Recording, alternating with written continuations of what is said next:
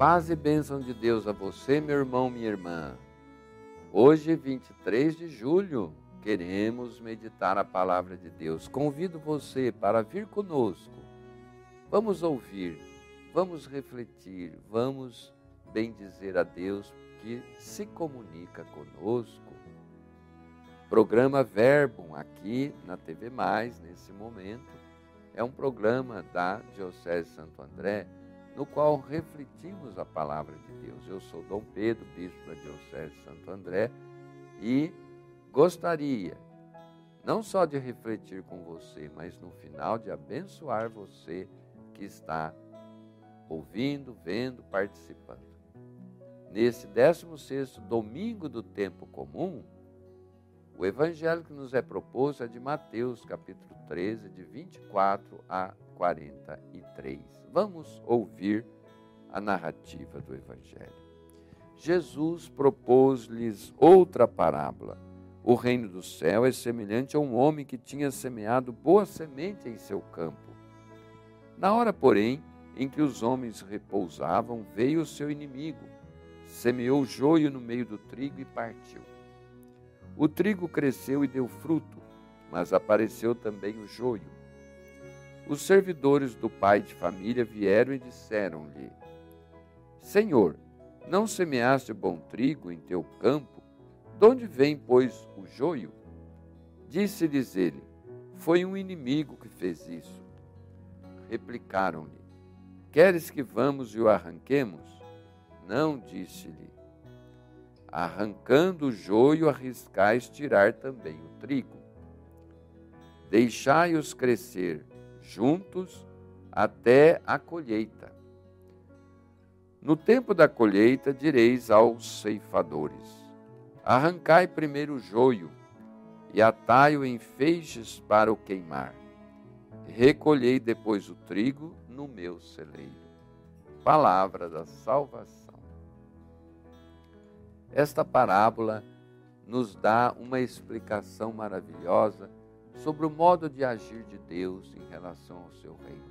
A parábola do joio e do trigo põe em destaque a paciência de Deus, que se mostra tolerante com o ser humano, que é fraco e pecador.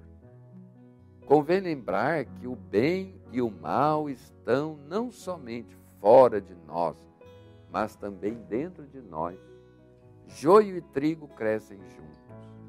É-me impossível pesar o bem e o mal, e ao extirpar o mal, corro o risco de arrancar né, e mandar o bem junto para a fornalha. Por isso, o proprietário sabiamente mantém o joio e o trigo, a injustiça e a justiça. No tempo da colheita, no final da história, será mais fácil identificar um e outro e dar o devido destino a cada um. Pois não está escrito na Bíblia que cada um no final da sua vida será julgado segundo as suas obras?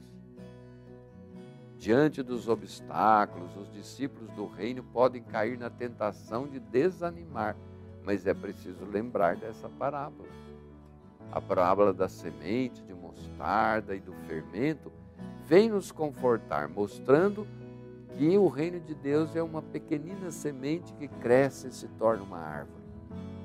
E que o mal, que parece triunfar, é o joio que será queimado. Importante é fazer o bem. Não se pode inutilizar a semente nem deixar o fermento estragar. O fermento na massa, que é pouco, mas influi toda a massa. São parábolas de Jesus para nos animar que o seu projeto do reino de Deus cresce, avança por meios simples, fracos até, mas através de quem tem uma fé firme e inabalável. Peçamos o dom da fé. Eu creio, Senhor, mas aumente a minha fé.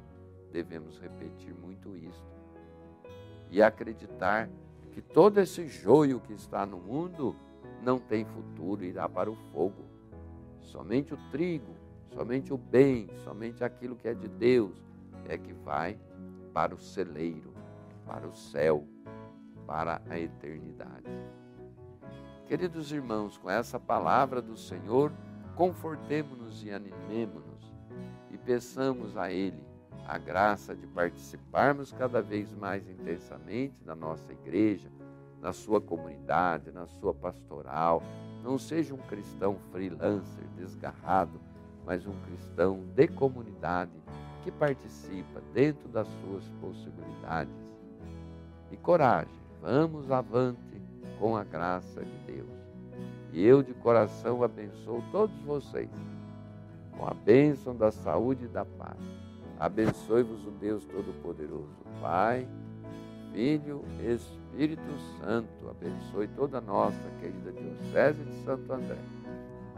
Fique em paz, fique com Deus no seu coração.